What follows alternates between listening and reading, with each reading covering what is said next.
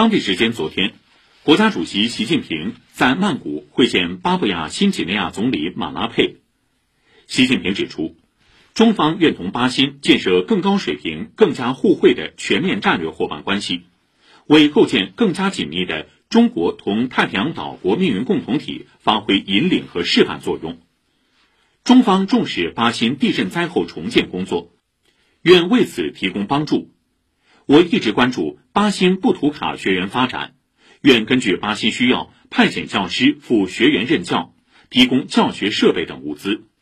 马拉佩表示，中国为巴新经济发展提供了菌草技术等物资帮助，巴新将继续坚定奉行一个中国政策，坚定支持中国维护主权和领土完整。